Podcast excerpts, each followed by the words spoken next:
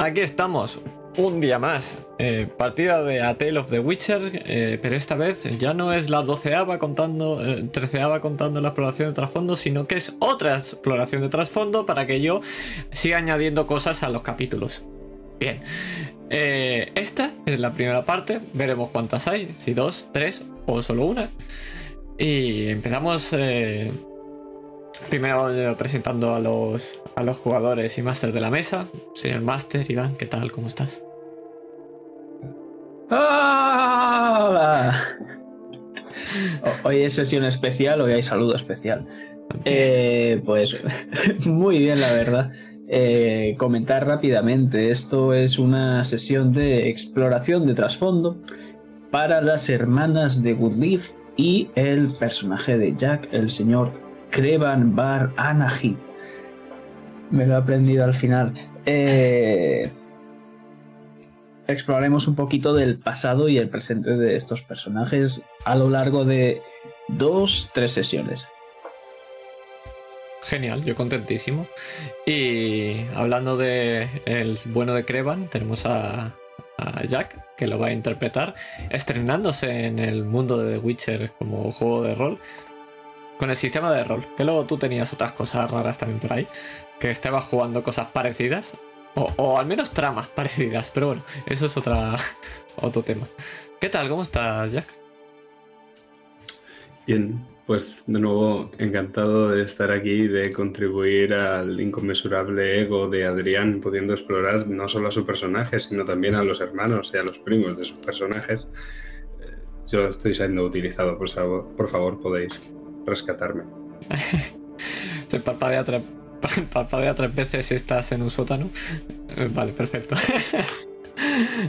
he, de, decir que mi humilde eh, defensa eh, me he colocado abajo en el layout. Podría haberlo hecho arriba, pero me he colocado abajo. Podría haber sido peor. y, y nada, yo me he puesto como nombre eh, los, Ha- los Hagden, porque como no sé, voy a usar las dos hermanas, mm, era un poco de palazo poner Victoria y luego Lucres. Así que me pongo el apellido y funciona para todo el mundo. Así que interpretaré pues todas estas mujeres eh, y yo soy Adrián y... ¿Qué? ¿Alguna cosa que explicar más, Master? O... No, está todo perfecto. Son las mejores presentaciones, es espectacular la- el nivel de calidad. Pero falta una cosa, tienes que decir algo todavía. Intro, intro.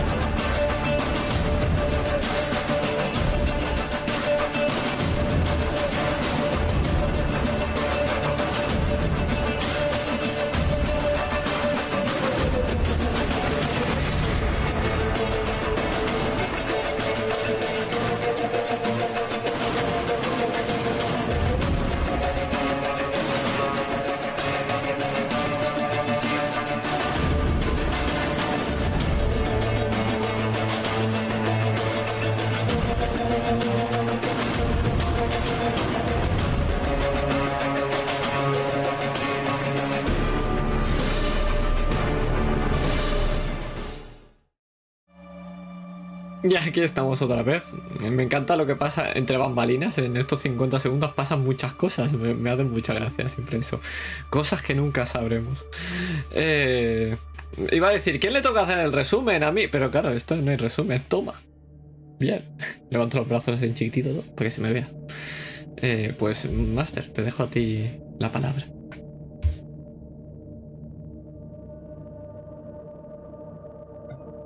Perfecto. A ver.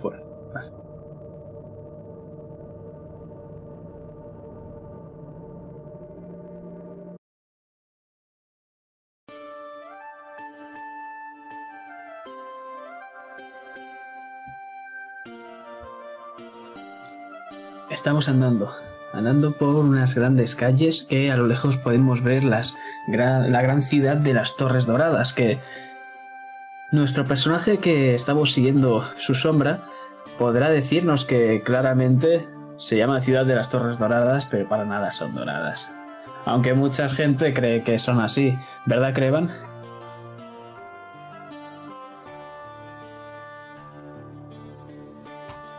Sí.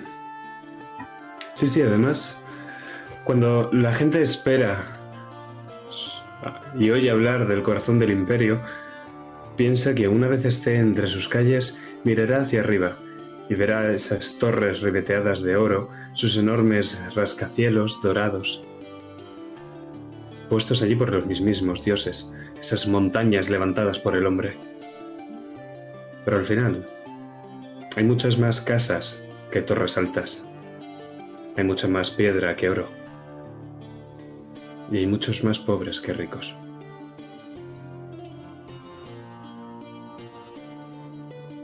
Estamos cruzando un puente en el cual a ambos lados podemos ver cómo está pasando un gran río. Y estamos dirigiéndonos con el joven Crevan, que debe tener tal vez unos 16 años. Y a lo lejos vemos una gran finca en la que cada vez entran más y más académicos. Entre ellos no podemos ver libros o pergaminos, vemos instrumentos, laudes, algunos violines, algunos flautas, algunos incluso alguna lira que otra. ¿Cómo es este joven Crevan? El joven Crevan va perfectamente afeitado, porque le han dicho que todo noble que se precie ha de serlo. El joven Crevan es apuesto, tiene el pelo negro y los ojos oscuros. Va vestido de morado, pues es el color de la grandeza, que es lo que él espera obtener en esta escuela. A su cinto hay un estuche y en el estuche su preciada flauta. Crevan siempre dice que tiene dos instrumentos y que uno es mucho más preciado que otro. Guarda su flauta en ese estuche, la cual ahora mismo, mientras observa el interior de la escuela, está agarrando como si fuera el objeto más preciado del mundo. La pregunta es si realmente lo es.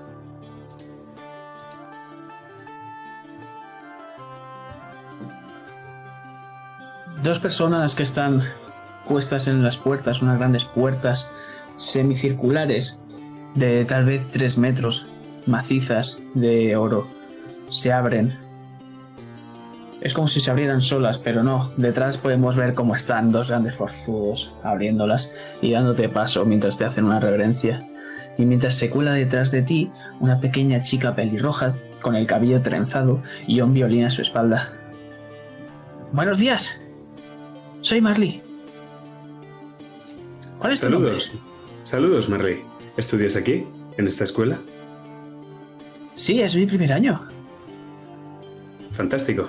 El mío también. Encantado de conocerlo. Mi nombre es Krevan Barhanahid, de la familia de los Barhanahid, de Vicorbaro.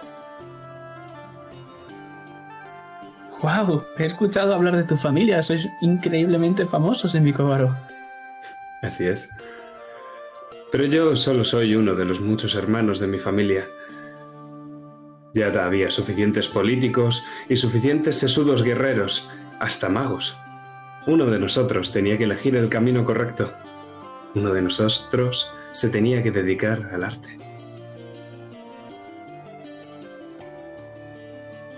Pues normal que has sido tú, ¿verdad? Es una pena que no compartamos instrumento, iremos a clases separadas, pero podemos reunirnos en algún otro momento. Donde desee tal belleza pelirroja, no me hace falta ser bardo para ser conmovido por ti y por tus palabras. Qué gentil. Nos vemos más tarde, Crevan Baranajit. Y podemos ver cómo sale corriendo, bien sonrojada. Hace una reverencia, tal y como le han enseñado la mayor etiqueta posible, la reverencia que haría a alguien incluso superior a él. Y es que por dentro piensa que una belleza pelirroja tan menuda y tan pequeña como ella probablemente sea superior a él en muchos sentidos.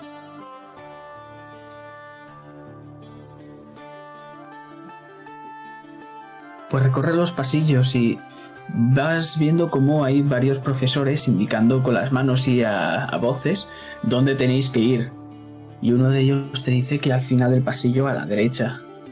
Y de golpe saltamos y te vemos abrir una puerta. vemos un aula con un gran pizarrón al fondo, con varias gradas llenas de estudiantes. Hay de todas las edades y todos los tipos, pero normalmente deben tener unos 18 años. Parece ser que tú vas bastante avanzado para esta clase. Y lo saben, porque cuando entras muchas miradas se dirigen hacia ti. Y entre susurros puedes escuchar.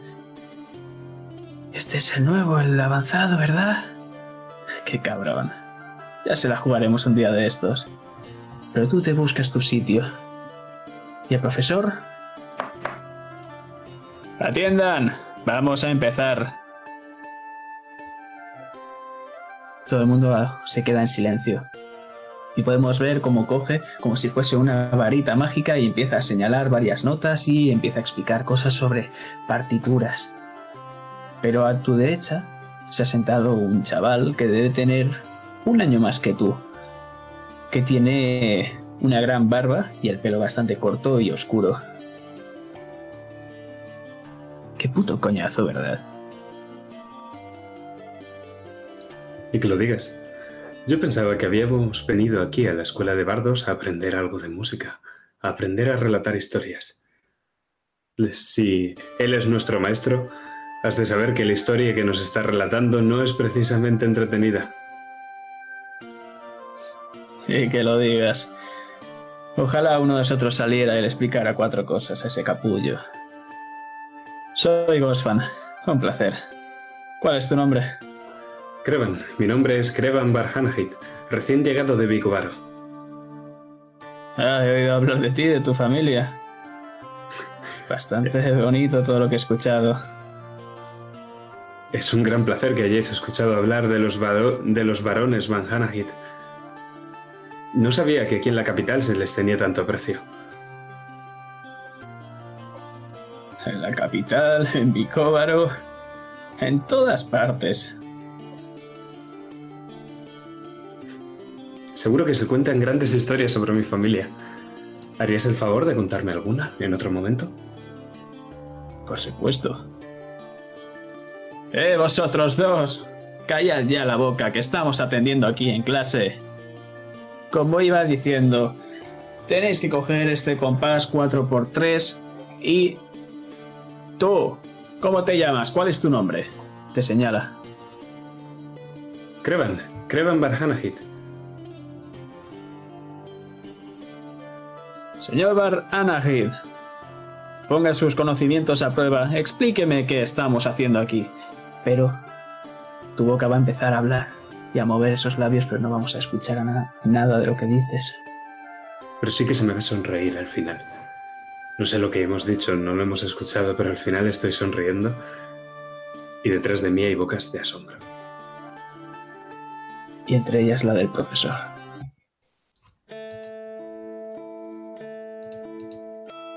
Porque ahora mismo han pasado unos cuantos años y estás de vuelta en casa. Estás justo enfrente de la puerta de tu casa. ¿Cómo es esta casa?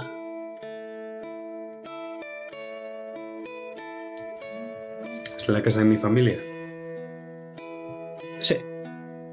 Pues es un modesto, pero aún así gran castillo, por lo menos en esta zona. Micobar es una zona muy reconocida por sus fuertes. Fuertes que antaño le plantaron una resistencia en Nilfgaard, pero que ahora ya son el corazón del imperio. Y es un castillo modesto, con una torre del homenaje, con unas murallas redondeadas que pronto empezarán los trabajos de construcción, en cinco puntas, porque son más resistentes contra la magia, si es que los castillos sirven de algo contra eso. Es modesto. Es resistente, es fuerte. Es compacto. No es muy grande. Es como nosotros, como nuestra familia. Y es casi como estar en casa.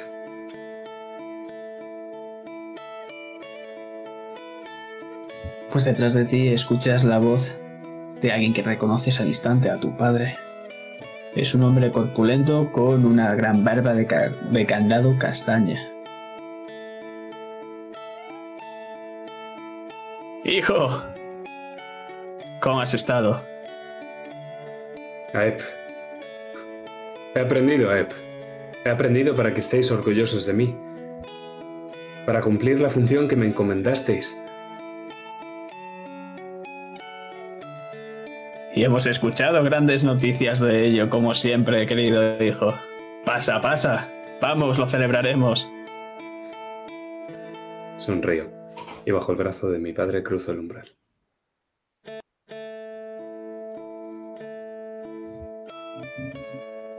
Podemos ver cómo hay varios platos en la mesa. Tu madre está trayendo una especie de caldo. ¿Sabes, hijo? Es una pena que no puedas quedarte mucho tiempo porque te ha llegado hace nada a trabajo. ¿Ya? Acabo de salir de la academia. ¿No me van a dejar descansar? ¿Tan valioso soy? Por supuesto, eres lo más valioso de aquí, incluso del imperio. No hace falta tanto. Cualquiera de mis hermanos es más útil que yo. Todos valéis lo mismo, todos y cada uno de vosotros. Los somos increíbles. Sonrío a los demás invitados que hay en la mesa, comiendo con mis padres. Es casi como si papá y yo lo hubiéramos hablado antes. Yo sonrío y educadamente le doy las gracias. Veo como mis invitados se miran entre ellos, los invitados de mi padre. Me llevo la mano a mi instrumento más preciado. Sigo comiendo.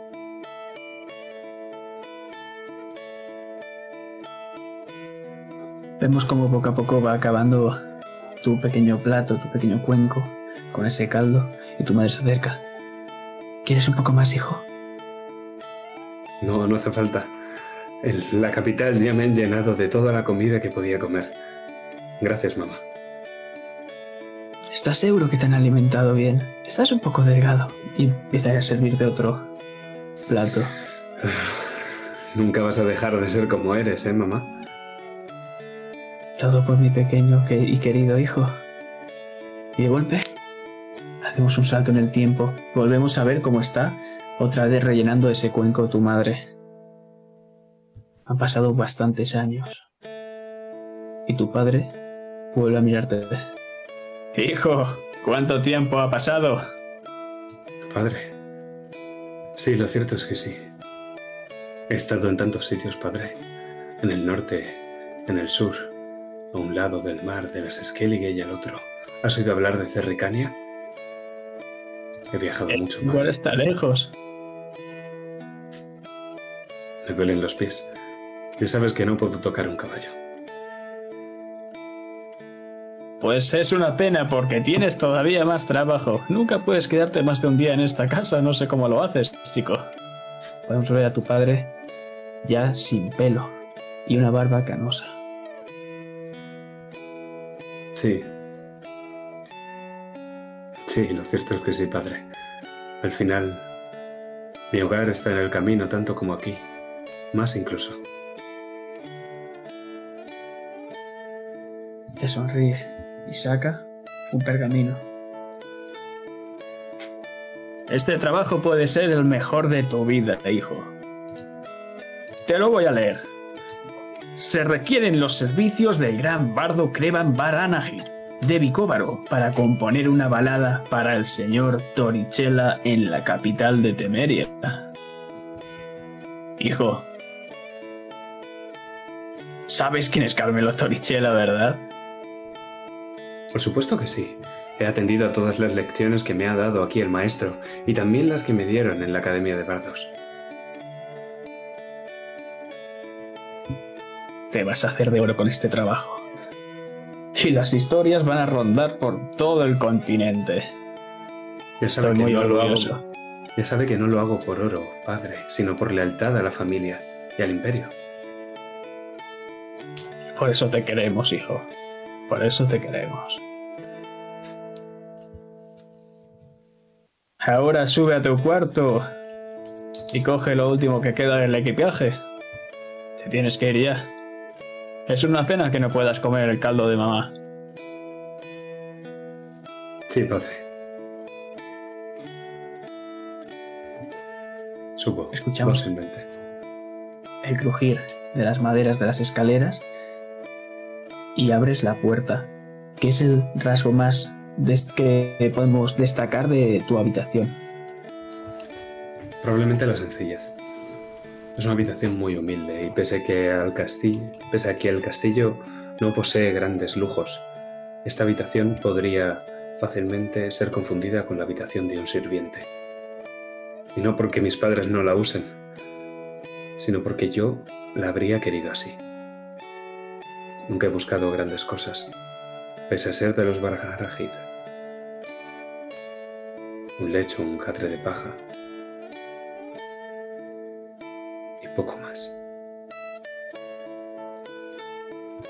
Pues vemos coger la última de las maletas y empiezas a bajar por esas escaleras.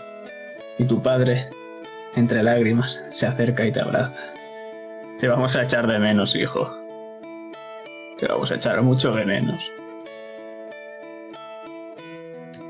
Yo también a vosotros, padre. Yo también a vosotros. Despídete de tu madre, anda. Sí, padre. Madre, he de partir de nuevo. Esta vez llevaré la gloria a la familia. Siempre he sido leal a vos. Y lo seguiré siendo en los caminos, allá donde los pies me lleven. Sirve un cuenco. Te lo puedes llevar. Aliméntate bien, ¿vale? Se te haría perder por el camino, madre. Es cierto. Qué tonta soy. Cuídate, hijo, ¿vale? Lo haré. Claro que lo haré. Cuídense Deja ustedes también. Y te da un abrazo. Dile a papá que deje piedra sobre piedra, que no toque nada de la habitación. Quiero que el castillo esté tal y como me lo encontré la primera vez. Por supuesto. Nunca va a cambiar esto. Igual que en nuestra familia, siempre vamos a estar unidos. Siempre. Y te vemos salir de la estancia mientras se cierran las puertas y tú te subes a un carruaje. Y tu padre y tu madre se sientan en la mesa, se secan las lágrimas pasando el dedo y sin mirarse en silencio empiezan a comer.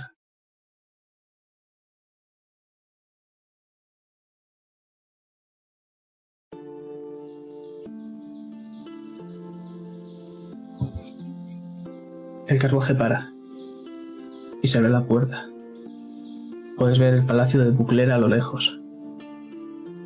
Ahora mismo estás en un pequeño camino de tierra que te lleva por las zonas de los viñedos de Tusana. Entre ellos puedes ver a una pequeña chica rubia y pecosa que está mirando a los viñedos agazapada. Por mucho que busques, querida, el vino no se va a hacer solo, por mucho que lo mires. ¡Oh, qué susto! Solo estaba mirando las uvas. Están en esta época del año increíblemente buenas. Se acerca la cosecha.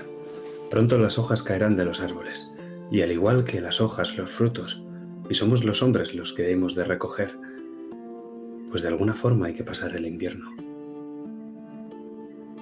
La verdad es que no me importaría recogerlas contigo. Se sonroja. Joven, hágame un favor, pase este tiempo conmigo y condúzcame a la casa de los Garden. Creo que allí me llevan los asuntos. Así será. Empezáis a andar. Porque no tardáis mucho. Porque en uno de estos viñedos era el de los Gagden. Y se para de golpe y mira hacia atrás, hacia ti. Ya hemos llegado, pero no por la entrada oficial. ¿Sabes? Querría coger unas cuantas uvas. algunos lugares del mundo llamarían hurto a cosa semejante. Solo cogeré unas pocas. ¿Te apuntas? No, mucho me temo que no. Mucho me temo que, como algo, sería el vino lo que satisfaciera mi gaznate. Pero las uvas así, por muy maduras que estén, no, me temo que no, buena niña. Es una pena, entonces nuestros caminos se separan. Disfrute de las vistas, mi señor. Y te hace una reverencia. Cuídate, buena niña. Por cierto, ¿cuál es tu nombre? Mi nombre es Krevan Barhanahid. ¿Y cuál es el tuyo, criatura? Iba a hablar, pero nosotros nos vamos de ahí.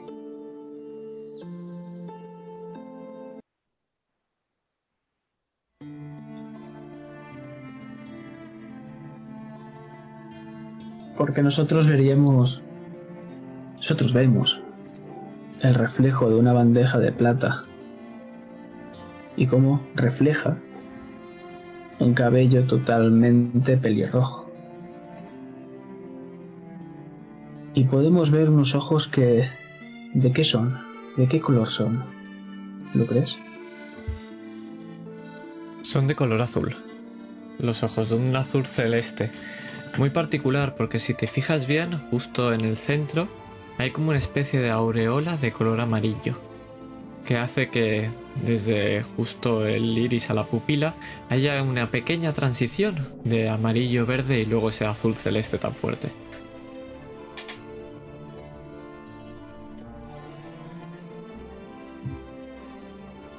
Y no sabemos si es que has practicado tantísimo tiempo el dónde quedaría tu mirada en el reflejo de la bandeja de plata, pero tú no te estás viendo. Nosotros desde fuera sí, como espectadores. Pero pican a la puerta. Sí, estoy lista. Adelante. Abre la puerta un mayordomo. Completamente de negro, con una pajarita y unos guantes blancos. Debe tener unos 25 años. Es rubio, rubio con una pequeña melena que está recogida en una coleta. Señorita Lucres, me temo que lo que nos dijo sobre el mayordomo ha ocurrido. Nos lo hemos encontrado muerto cerca del viñedo. Sí, era algo esperable. Pero bueno, no os preocupéis. Tengo un plan B. ¿Lo habéis enterrado o qué habéis hecho con él al final? Todavía no. Hemos mandado a su hermana, a, lo- a Victoria, para que se encargue.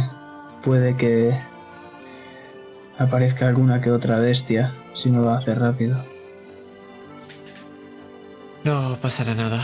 Es Victoria. Se arreglará rápido. Eso espero. Debo decirle que hoy era su cita con el señor Boesio.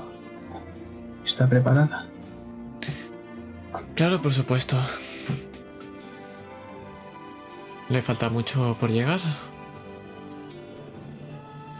No, estará 10 minutos tal vez.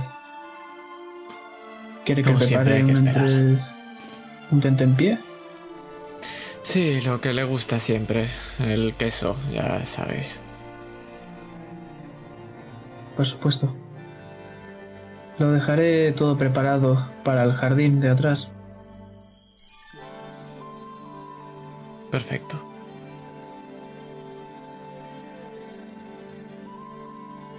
¿Qué recorre por tu cabeza, Lucres? ¿Qué pensamientos? Es una mezcla de entre excitación y victoria. Porque a pesar de que ha ocurrido algo malo, ya lo tenía previsto. Y estoy deseando ver cuál va a ser el siguiente paso. porque yo ya tengo tres más. Y todo se acaba muy mal, pero no para mí. Pero esta vez sabes que tienes que ir con cuidado. Porque no vas a hablar con nada menos que Maxel Boesio. Papá me enseñó a tratar. Es bajo, sobre todo estar bajo presión. Y lo he acabado disfrutando.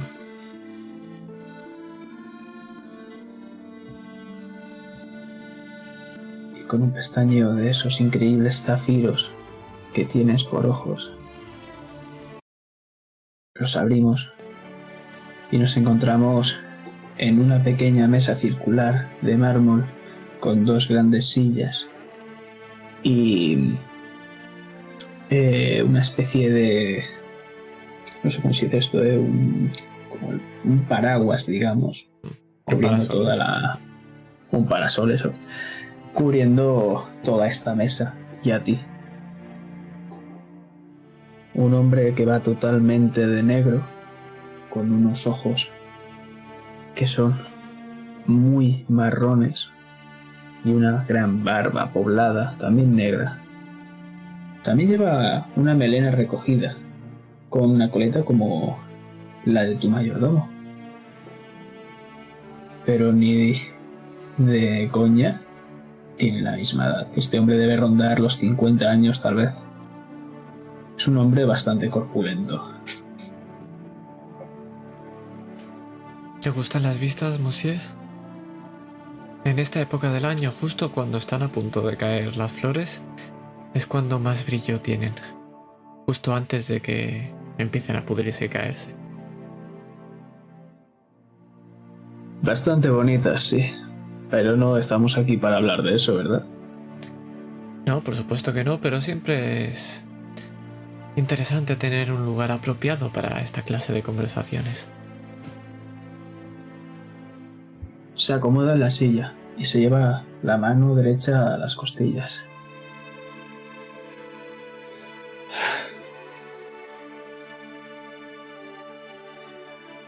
Ya le dije la última vez que su familia tenía unas deudas. También cómo podíamos liquidarlas. Por su parte, ofreció a su padre.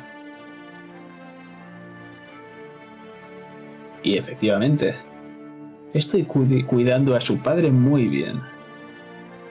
Ahora bien, le pedí una segunda cosa, y es la espada de su padre. ¿La tiene o no? Es un poco difícil, la escondió bastante bien. Además de que preguntarle ahora va a ser difícil. Pero no se preocupe, seguiremos buscándola. Al fin y al cabo, aparecerá. Y en cuanto lo haga, será suya. Le doy un mes. Si alguien me hace otra oferta mejor, puede que la acepte. Tenga cuidado. No se preocupe, con un mes es más que suficiente. No me gustaría tener que exponer las deudas a todo el público de Tucson. ¿Sabe lo que pasaría, cierto? No será necesario. Para entonces estarán saldadas porque el trato estará hecho.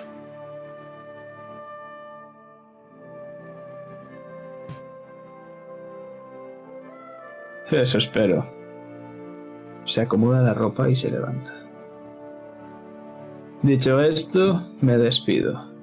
Ha sido un placer otra vez hacer negocios con usted. Como siempre, ¿quiere que la acompañe a la puerta? No hará falta. Lo cono- conozco el camino bastante bien. Le diré a uno de mis mayordomos que le traiga el abrigo. Espero que haya disfrutado de los quesos. Lo agradezco. Sí, están bastante bien.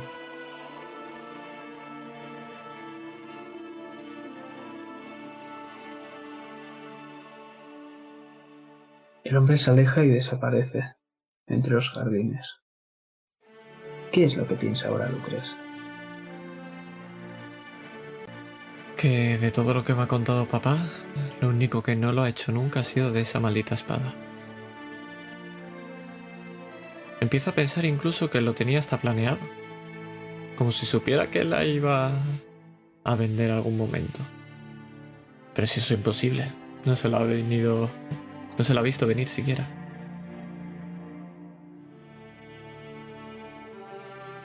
¿Y qué piensas sobre estar negociando el futuro de tu familia con el señor que tiene tu padre?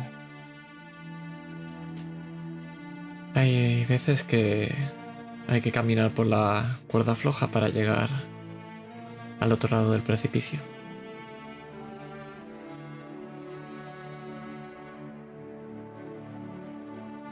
Perfecto. Pues te vamos a dejar ahí. Y si quieres ponerme alguna canción sobre Victoria, este es el momento.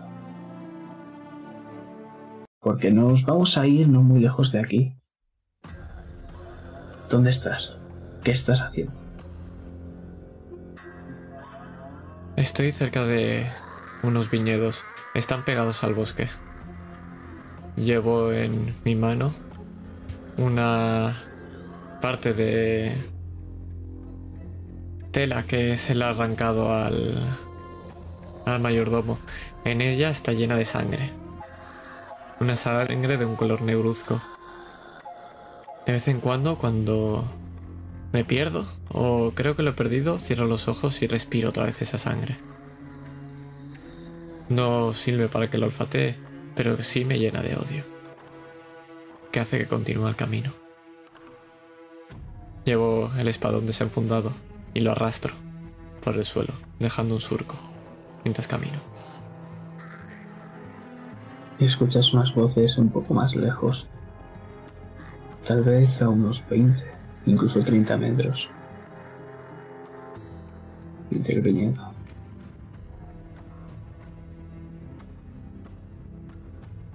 Me acerco con paso lento. ¿Qué escucho? Escuchas a una joven decir algo sobre unas uvas. Que se tienen que separar sus caminos ahora mismo. A un hombre despidiéndose de ella. Aprieto el espadón desenfundado. No será la primera vez que he encontrado ladrones en este lugar.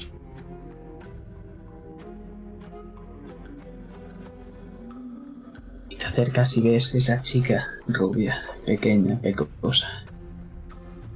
Ella no se da cuenta que estás ahí. Ella simplemente está cogiendo alguna pequeña uva y se la está poniendo en su regazo. Me quedo quieta, mirando. Quiero contar exactamente cuántas está cogiendo. Cinco.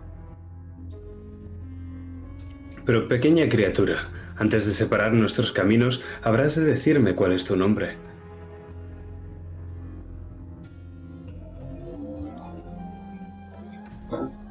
Soy Marilyn. Marilyn. ¿No es verdaderamente precioso? ¿Me das permiso, criatura, para usar tu nombre en mis historias? ¿Para cantarlo a los cuatro vientos? ¿Para hablar de esa ninfa, de esa dríada que se me apareció en los viñedos para compartir unos frutos conmigo? Se sonroja mucho y te mira los ojos, que los tiene brillantes. Por supuesto, mi nombre y lo que usted quiera. Mi caballero. Con su nombre será más que suficiente. Marilyn de Dosant.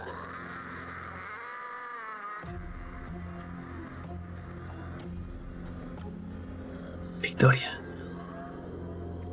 Empiezan las voces. ¡Ladrones! Acaba con ellos.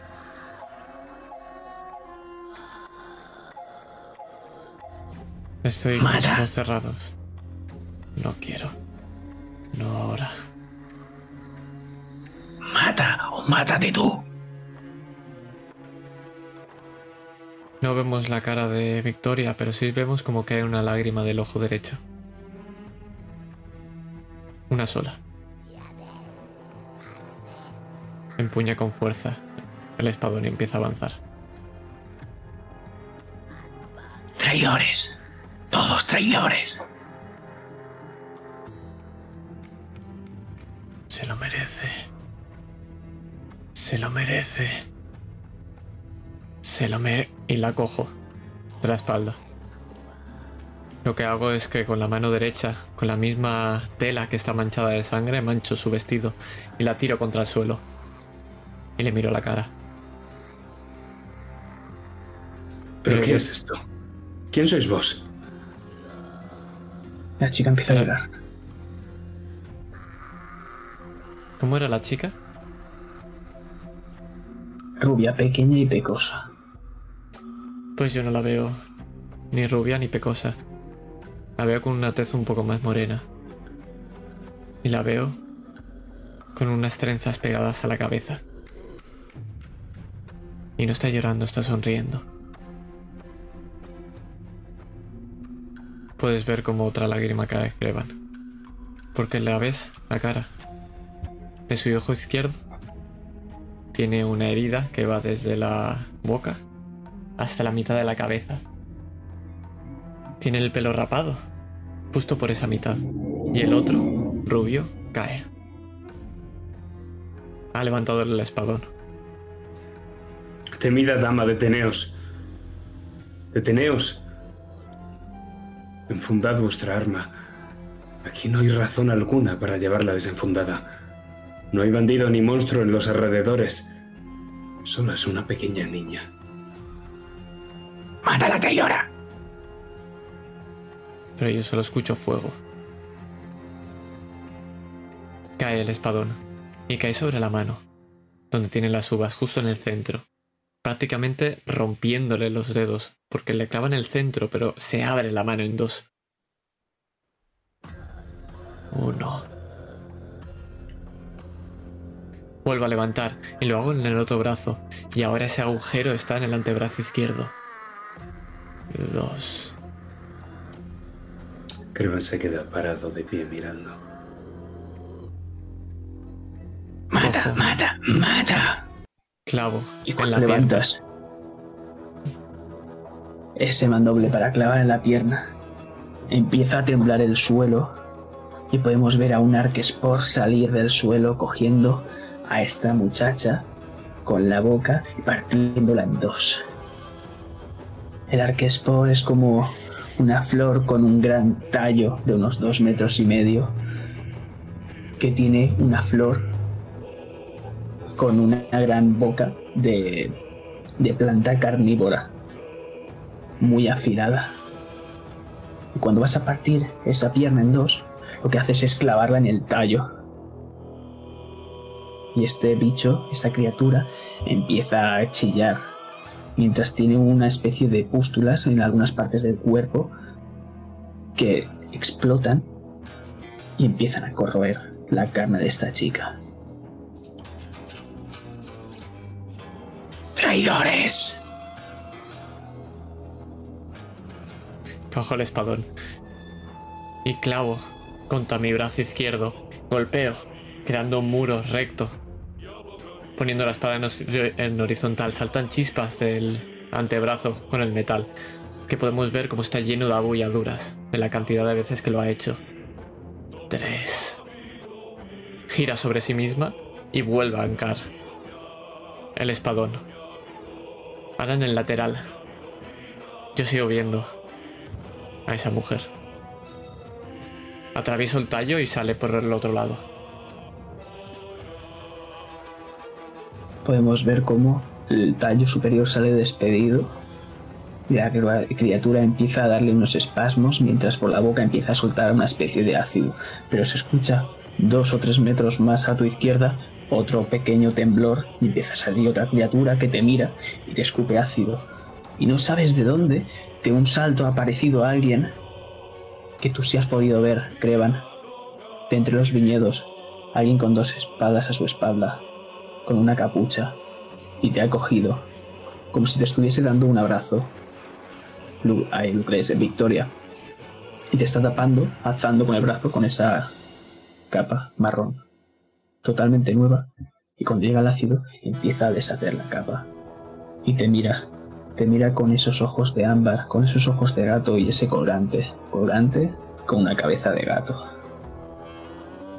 Y escuchas el desenfundar de una espada. Es mío.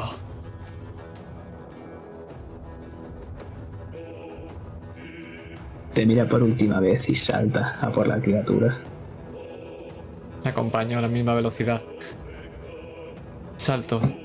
Que incluso salto. En ese salto es como que no debería saltar tanto con esa armadura que lleva encima y ese espadón que sigue llevando una mano. Para ponerse a la misma velocidad que el brujo. Podemos ver como un tajo por la izquierda, mientras el brujo, un tajo por la derecha, cortan y separan en varios pedazos esta criatura, haciendo que caiga al suelo, muerta. Cuatro.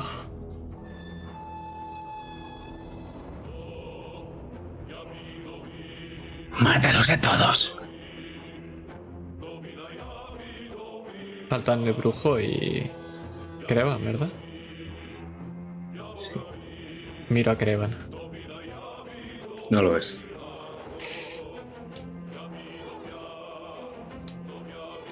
Crevan ha aprovechado la distracción que ha hecho el segundo monstruo en aparecer y la creada por este brujo de ojos de gato para esfumarse en una oscuridad que ni siquiera estaba ahí. Tienes ni puñetera idea de dónde está. Busco con rabia. Cinco. Cinco. Lanzo el espadón a la dirección que creo que estás. No sé dónde estás. Sale disparada como si fuera una lanza y se hinca. Salgo detrás, vuelvo a cogerla. Empiezo a golpear el aire. Empiezo a golpear las, los viñedos, los pequeños arbustos que empiezan a saltar. Hasta que encuentro el cadáver partido por la mitad de la niña. Con esa cara de terror. O la mitad. Porque acabo de hincarla. Cinco. El brujo se lanza por ti y te coge por los hombros. Cálmate, niña. Suelto el espadón.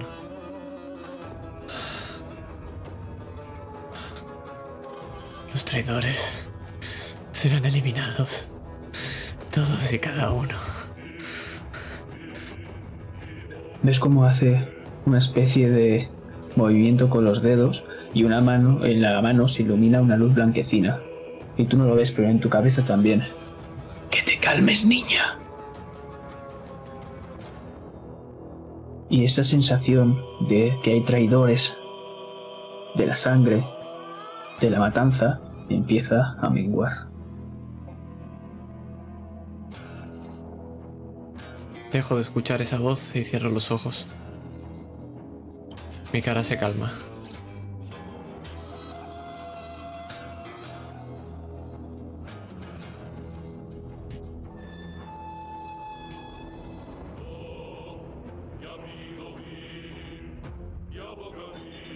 Vuelve a casa. Cuéntale a tu hermana qué ha pasado.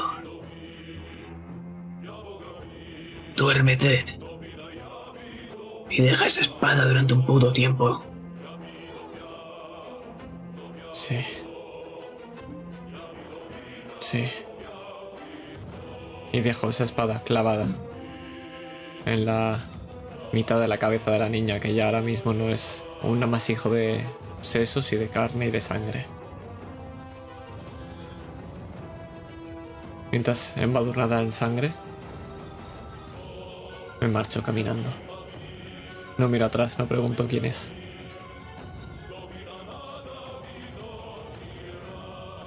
Desapareces.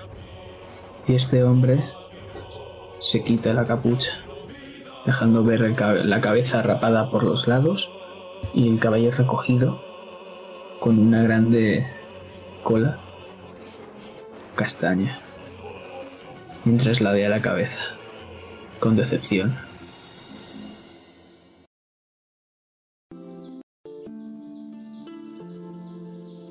Coges el mandoble y lo arranca. Es un monstruo brujo.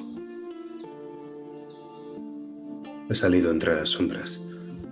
Pese a sus sentidos aguzados, casi imposible que sepa en qué punto me había escondido. Te mira muy serio. He visto peores monstruos, créeme.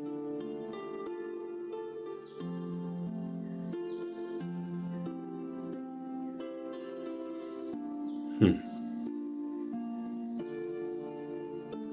Pero eso no quita que lo sea. ¿Es cierto lo que cuentan? Que por cualquier cantidad de dinero os cesaríais de cualquier monstruo. Si lo considero un monstruo, sí. Es el gato lo que llevas al cuello. Que no es un monstruo para un gato. Te sorprendería. Pero incluso los brujos se enamoran. Aunque sean de monstruos. Ahora piérdete de aquí, muchacho. Olvida lo que has visto. Amor. ¿Hay algo mejor que una historia sobre amor?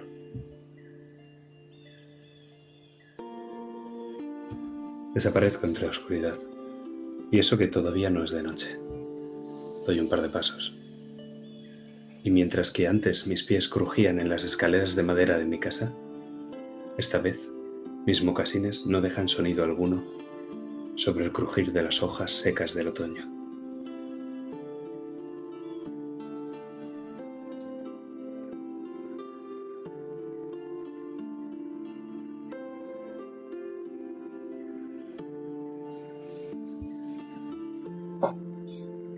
Victoria. El mayordomo de la coleta rubia te está esperando a las puertas de tu casa. ¿Está solucionado? Sí, lo está. ¿Por qué has tardado tanto? ¿Qué ha sucedido? Traidores en el camino.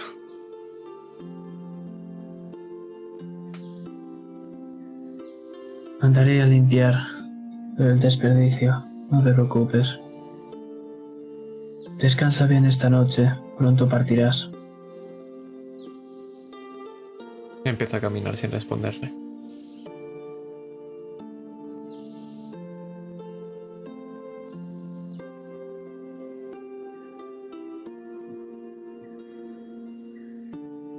Y te dejamos ahí. Porque ahora, mientras el bueno de Crevan se sumergía en una oscuridad que ni, ni existía, ahora sí que existe una oscuridad.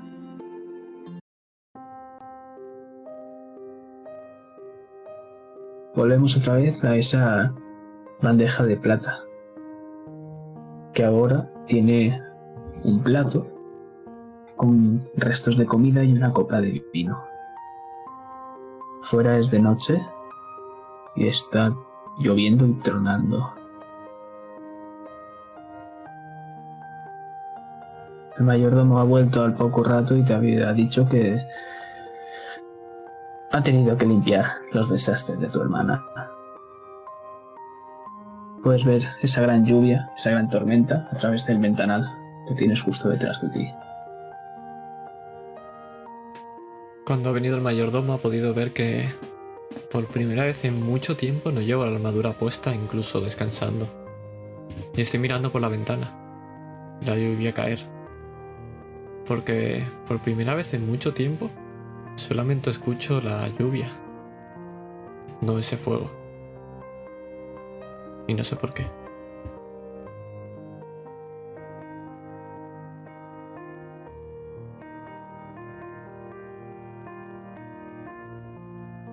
Un rayo cae y ves esa espada clavada delante de ese ventanal. Justo en el suelo, en la tierra.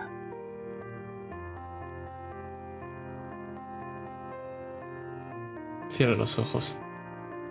Para mí ese rayo no ha sido un rayo, es un muro derrumbándose. Ya no sé ni de qué fortaleza.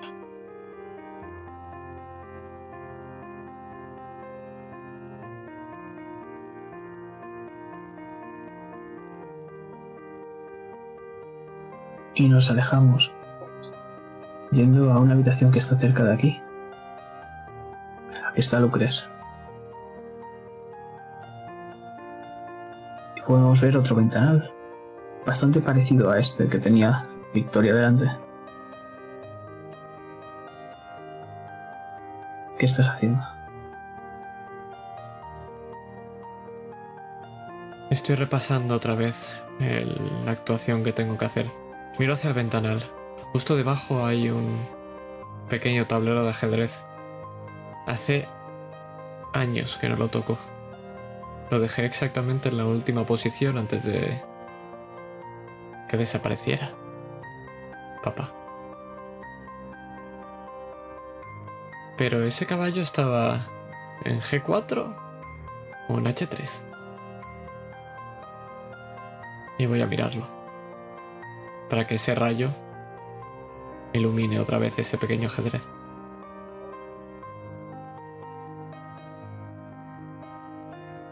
Efectivamente lo hace. Pero cuando lo hace, puedes ver un brillo desde detrás de ti.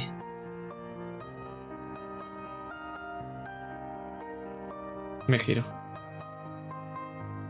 Y puedes ver ese gran ventanal en el cual está bañado en una capa líquida de agua. Y no sabes si es por esa capa líquida de agua que distorsiona un poco la, la ventana. Pero ves a un hombre encapuchado clavando una espada frente a esa ventana, en el suelo. Puedes ver a duras penas el color ámbar de sus ojos y ese pequeño colgante con una cabeza de gato. Caca el rayo. Vuelve a iluminarse y a emitir ese brillo. Me llevo la mano al pecho. Un poco por encima. Como si reconociera o casi reconociera esa figura. Pero no puede ser.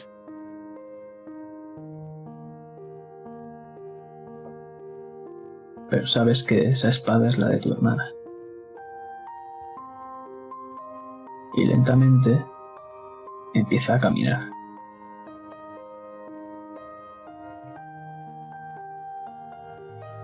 Salgo corriendo de la habitación. Bajo las escaleras rápidamente. Voy corriendo al jardín. No me reconozco. Nunca había corrido por esta casa. Voy a mirar dónde está clavada la espada. Mientras me cae toda la lluvia encima y me deja empapada.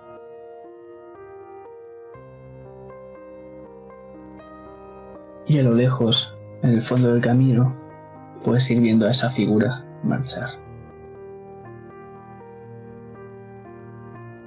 Empiezo a seguirla. Voy corriendo a través del barro. Me estoy manchando entera de arriba abajo. Algunos mayordomos me han preguntado qué pasa. No he contestado. Sigo con la mano. Ahora no tan en el pecho, sino un poco más en el costado. Me duele.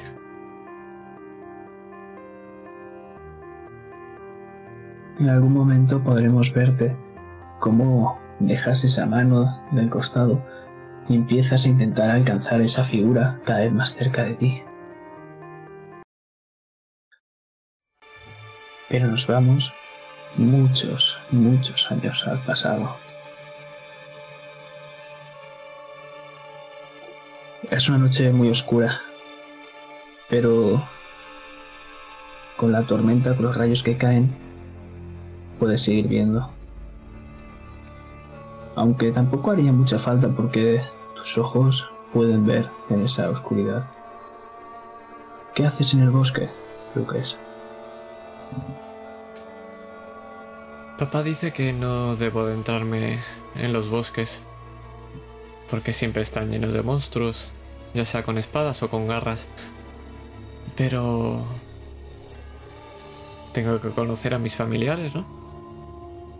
Tengo que saber cómo viven. ¿No es eso lo que quería papá?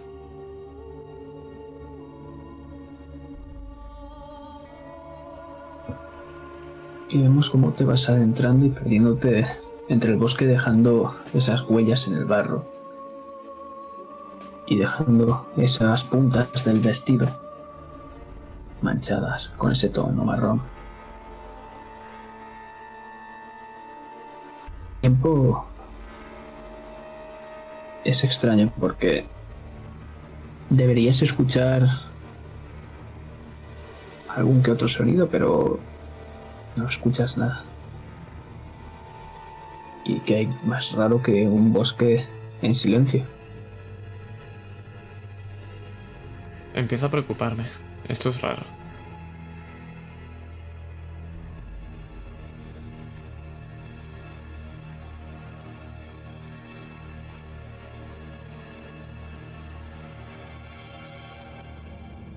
Mientras has estado caminando ahora, has podido ver algunas marcas en, entre los árboles. Has podido incluso ver un árbol que ha sido talado, has bien arrancado. Pero no hay rastro de ese árbol.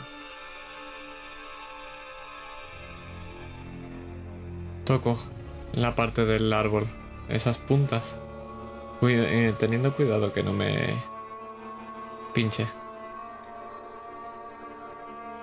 ¿Qué puede haber sido esto? ¿Podría hacer yo lo mismo?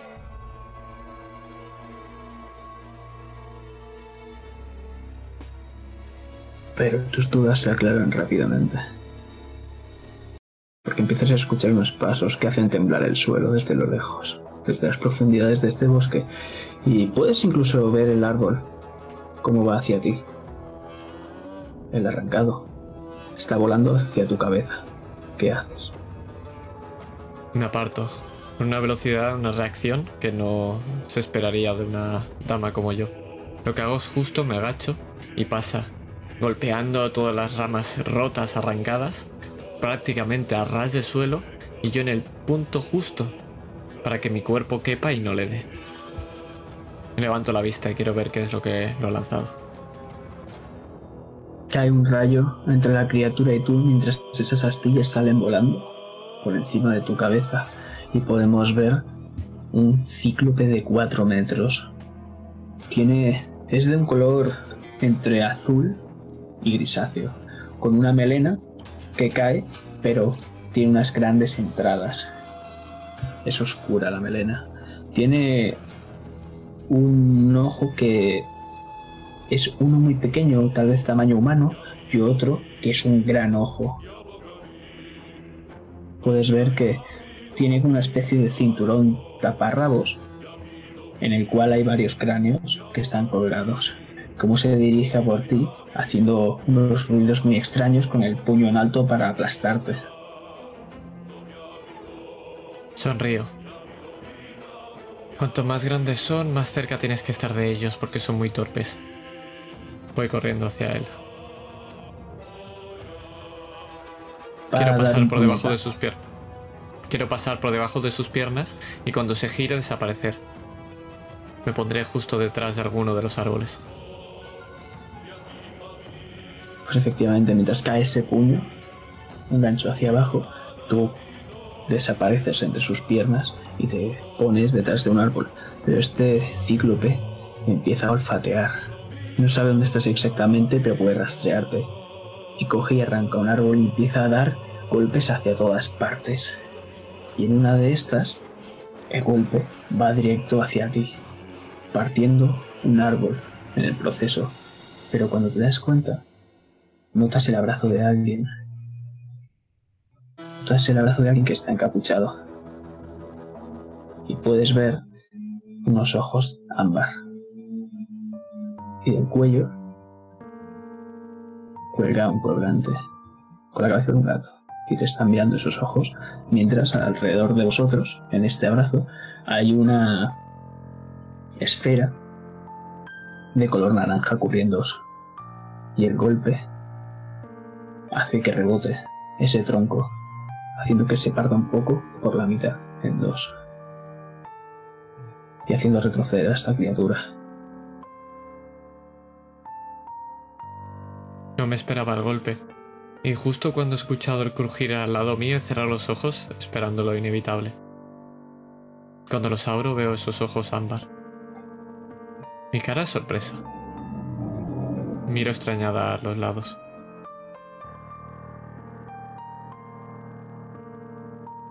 Pido parpadeo.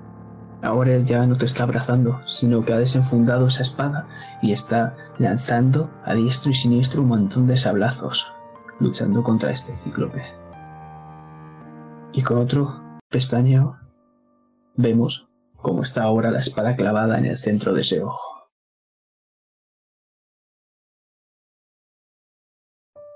¿Estás bien? Me habían dicho que eran hábiles los brujos, pero no me esperaba verlo en directo, nunca. Algunos tienen suerte, pero otros no dicen que sea mucha suerte. Deberías irte a tu casa. No es seguro. Sí, pero estoy a tu lado, ¿no? Es más seguro estar aquí. ¿Cómo te llamas? Zimrek, Lucres. De la casa de los Garde. Has salvado a una hija noble. Imagino que querrás tu recompensa. la verdad es que no. Quiero la recompensa por ese monstruo. ¿No dicen que los brujos sois unos monstruos desalmados? ¿Que solamente buscáis haceros ricos a costa de engañar a los suyos? Entre los de tu clase he visto más monstruos en mi vida que los que hay en este bosque. Según lo que entiendas como monstruo, sí, podría ser. En algunos salones hay monstruos más feroces que aquí en estos bosques. Si me disculpas, puedes ver cómo saca su espada para decapitar a esa bestia.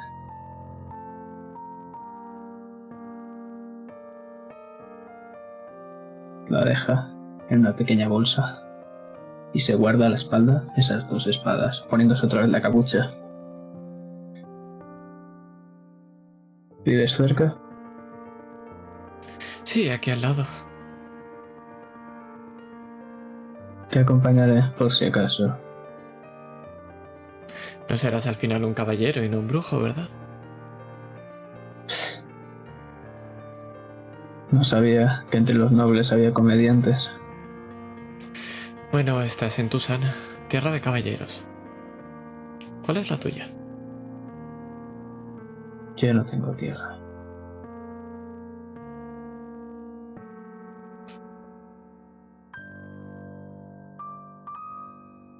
¿Y si te consideras del lugar donde consideres tu casa? ¿Y qué debería hacer para considerar una casa? Bueno, dice que los viajeros que su camino es su casa. Quizá también es para los brujos.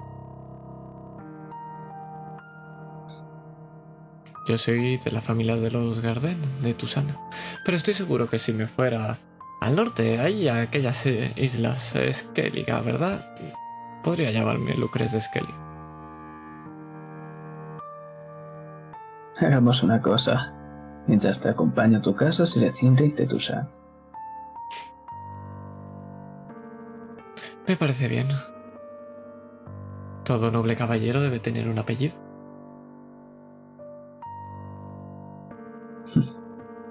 Caballero. Y vemos esas pisadas alejarse en el barro, cayendo un rayo. Volviendo a esa mano que intenta alcanzar a esa figura a lo lejos.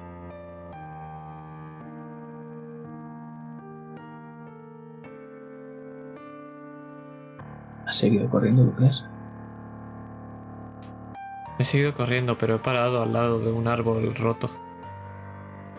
Lo recuerdo casi como si fuera ayer. Y eso solo hace que me duela más el costado. Sigo corriendo. Se ha ido, chica. No vas a alcanzarlo por mucho que corras. No sé, no quiere que lo alcances.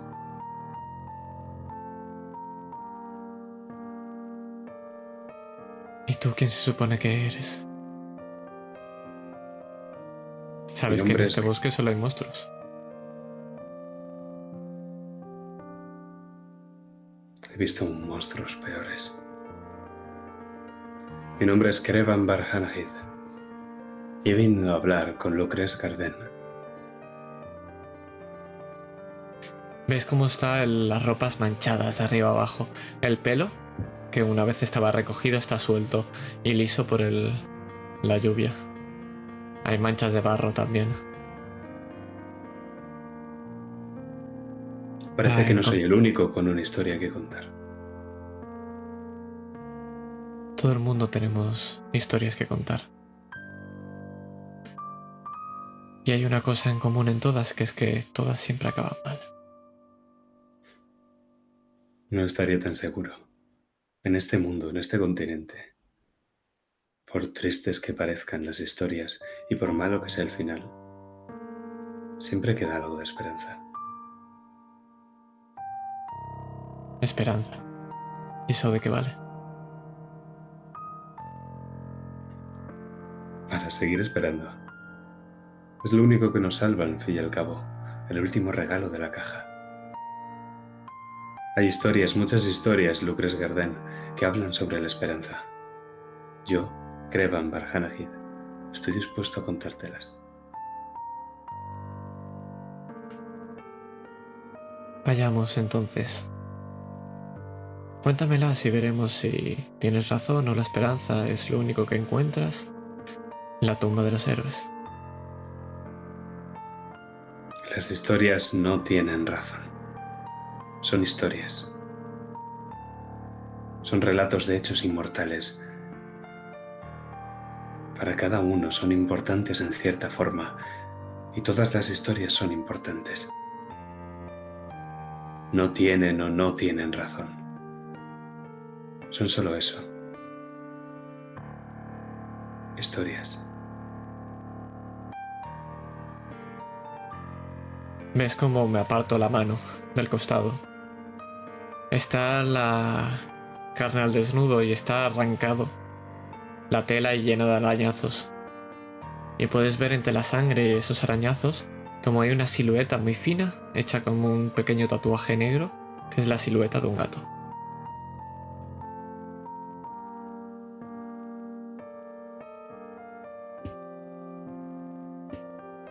Imagino que un bardo estará en estos lugares para alguna historia, ¿verdad?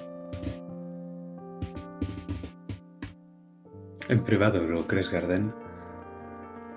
Le contaré todas las historias del mundo.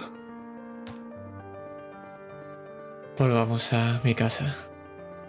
A pesar de que parezca que estamos solos, los bosques tienen más oído que los salones. Hay historias que solo merecen ser escuchadas por un par de oídos.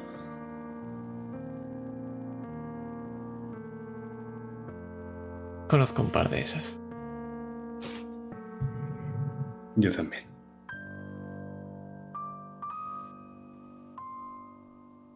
Y os dejamos ahí. Porque vamos a pasar al día siguiente. Otra vez. Mirando esa triste bandeja. Sola, ¿lo que es? Porque siempre estás sola.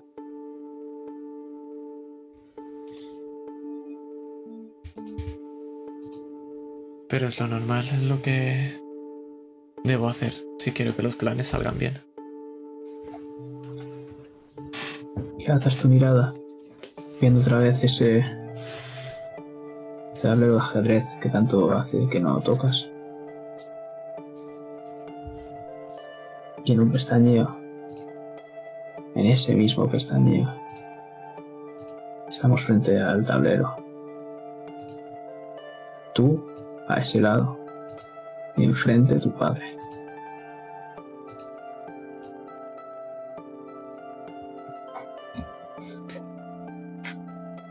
Vuelvo a mi torre. ¿Qué haces? Rápido. Es fácil. Fácil cubrir el movimiento de la torre. Peón por la derecha. Alfil, defiendo la torre y ataco al, al peón. Bien hecho.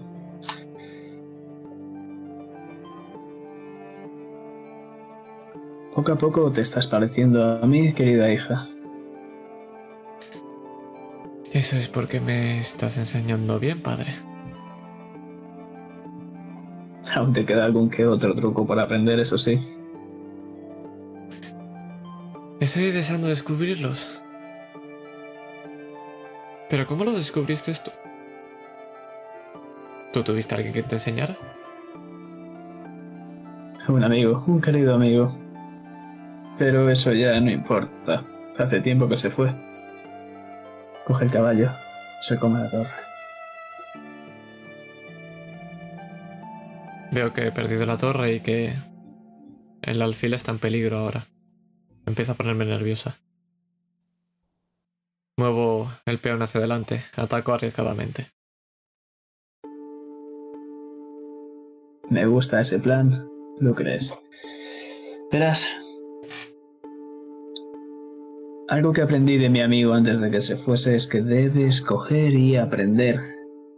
Poder prever todos los posibles movimientos de tu rival. Te voy a enseñar cuál es el truco más codiciado. Mueve el rey.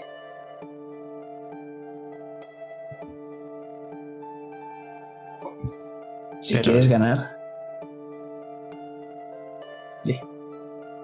Pero el rey tiene que quedarse atrás, tiene que estar cubierto por el resto de fichas, si no, se expone al peligro. Y esa es la táctica que vas a utilizar. El rey disfrazado de peón, lo llamo yo. Te expones al peligro para en el mejor momento. ¡Zas! Acabar con tu enemigo.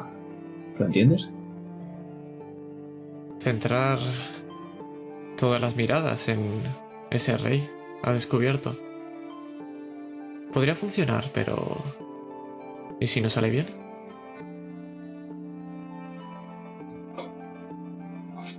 Ya te he dicho que debes ver todos los posibles movimientos de tu rival, ¿lo crees?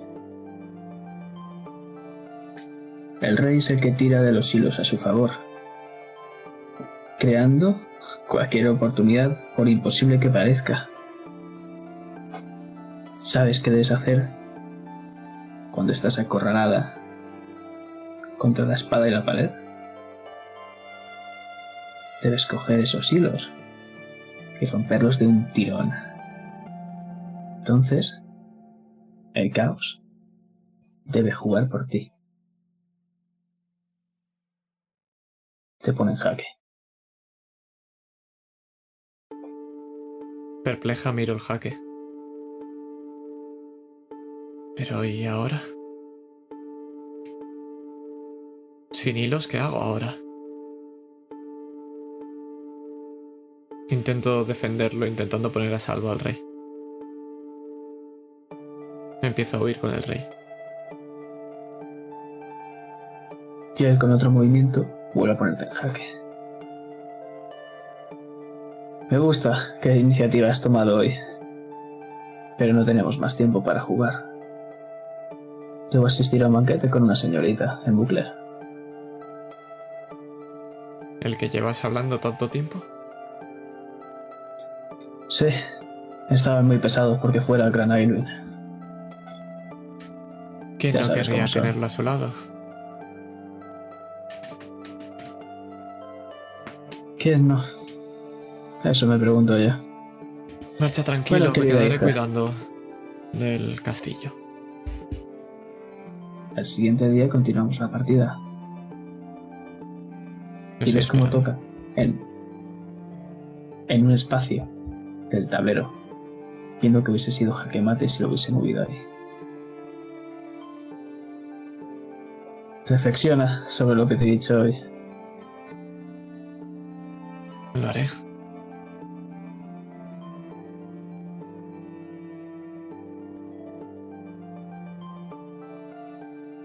Y abandona la puerta dejándote sola. Sola otra vez. Y cuando escuchamos el pum de la puerta cerrar, vuelves a estar sola frente a ese tablero de ajedrez que hace tanto que no tocas. Viendo ese mismo tablero, esa misma partida en la que puso el dedo. Diciéndote que te hubiese puesto un jaque mate. Me levanto de mi sitio e intento sentarme rodeándolo en el de mi padre. Y me quedo mirando la situación desde el otro lado. Mirando ese hueco vacío.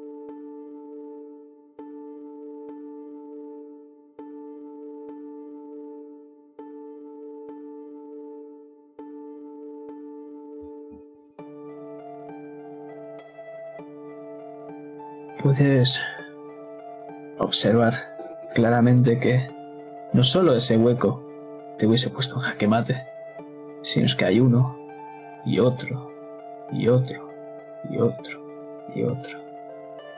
Muchos jaque mates que te podría haber hecho.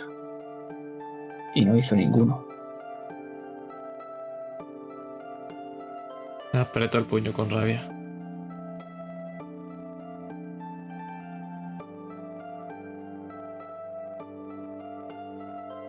Nos vamos a ir de ahí porque después de esa noche, hablando con Crevan, sabes que debe ir hacia Temeria y también sabes que tu hermana Victoria es hora de que parta. Es hora de que parte porque sabes perfectamente que pronto va a empezar la guerra. Y has llamado por última vez a tu hermana por última vez para que se prepare para su gran final.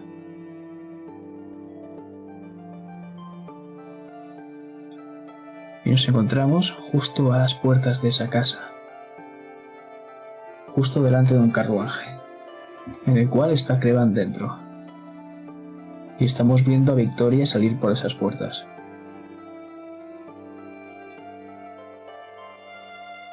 No puede ser todo menos eso.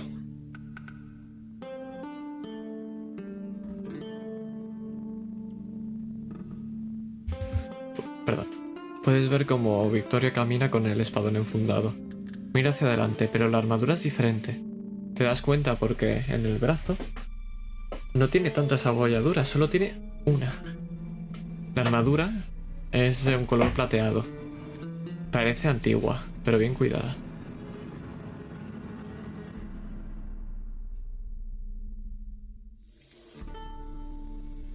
Y hemos podido observar esos andares con esa espada enfundada, como su sombra acompañaba este movimiento al unísono. Y entra en ese carruaje. Última escena para vosotros. Kelvan va vestido con ropa de viaje.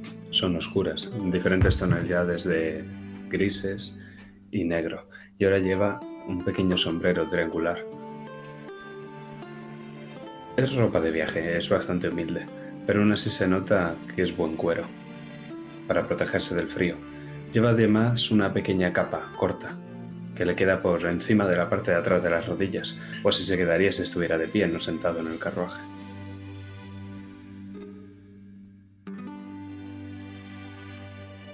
Mientras estás entrando en ese carruaje, Victoria, puedes ver al, al conductor, un tipo bastante mayor, con unas ropas muy bien lujosas y preparadas para este camino. Te mira. Señorita Garden, ¿está preparada para su viaje a Mayena?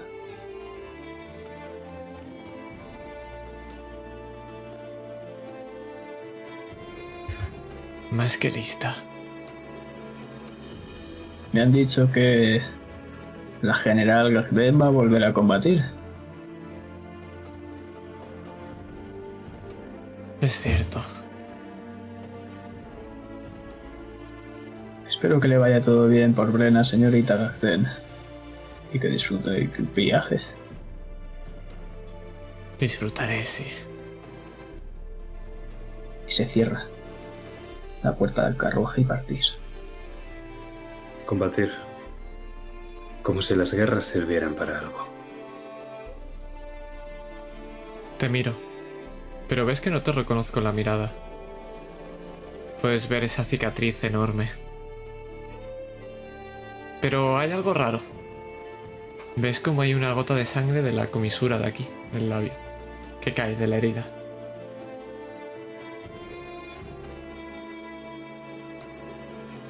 En cualquier lugar hay combate. Y alguien tiene que ir a ponerle fin.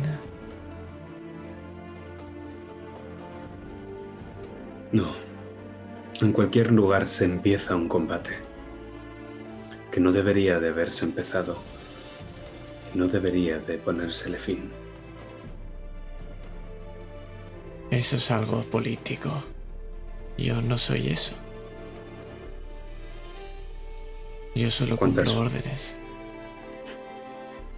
¿Y cuántas formas tiene la política aparte del hierro y de la sangre? ¿Y de cuántas formas se pueden llegar a acuerdos que no sean matando las historias? Cumples órdenes. Yo estoy aquí por un encargo, un trabajo. Parto en la misma dirección que tú. Hagamos un trato, señorita Garden.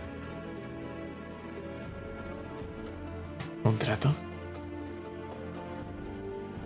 Sí. Mantenga su sed y su acero envainados. Y yo la complaceré durante el camino. No hará falta, yo se lo aseguro, derramar una sola gota de sangre.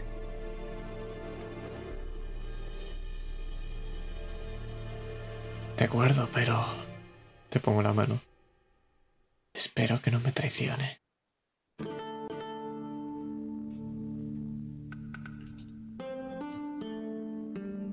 Muchas son las historias que habría querido contar de su familia, pero no contaré una historia de guerra.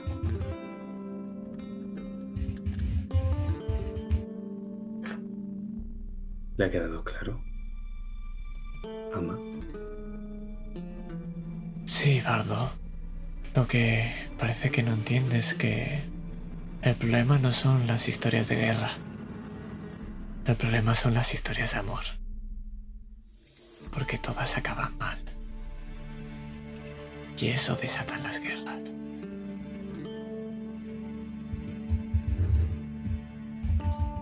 Hay amor en todos sitios. Hay amor por la casa de unos padres. Hay amor por la primera espiga de trigo del otoño. Hay amor por los animales. Aunque no se me ocurre nada bueno que nadie pueda sentir por una de estas bestias de cuatro patas. Hay amor por muchas cosas, señorita Garden. Y sí, hay amor por el que merece la pena empezar guerras.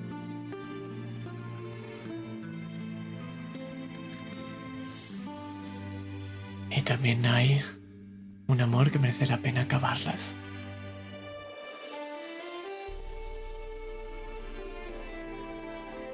Entonces déjeme contar una historia de amor.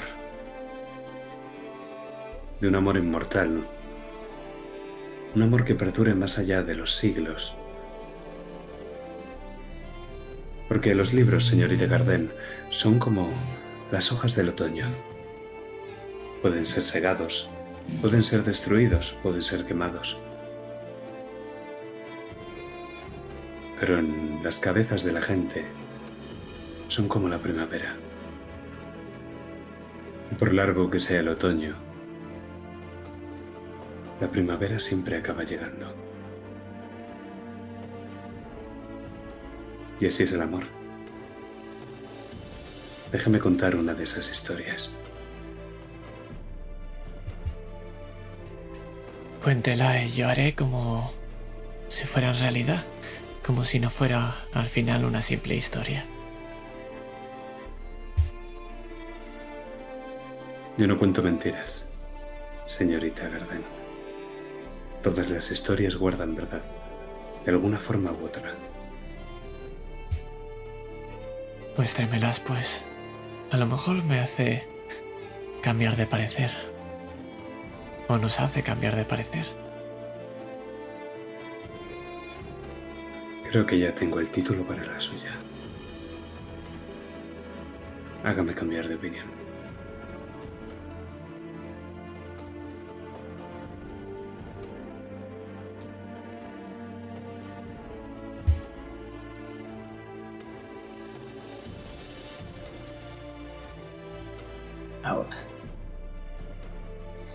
Nos vamos a dejar ahí, viendo cómo el carruaje se detiene en la frontera de Soden.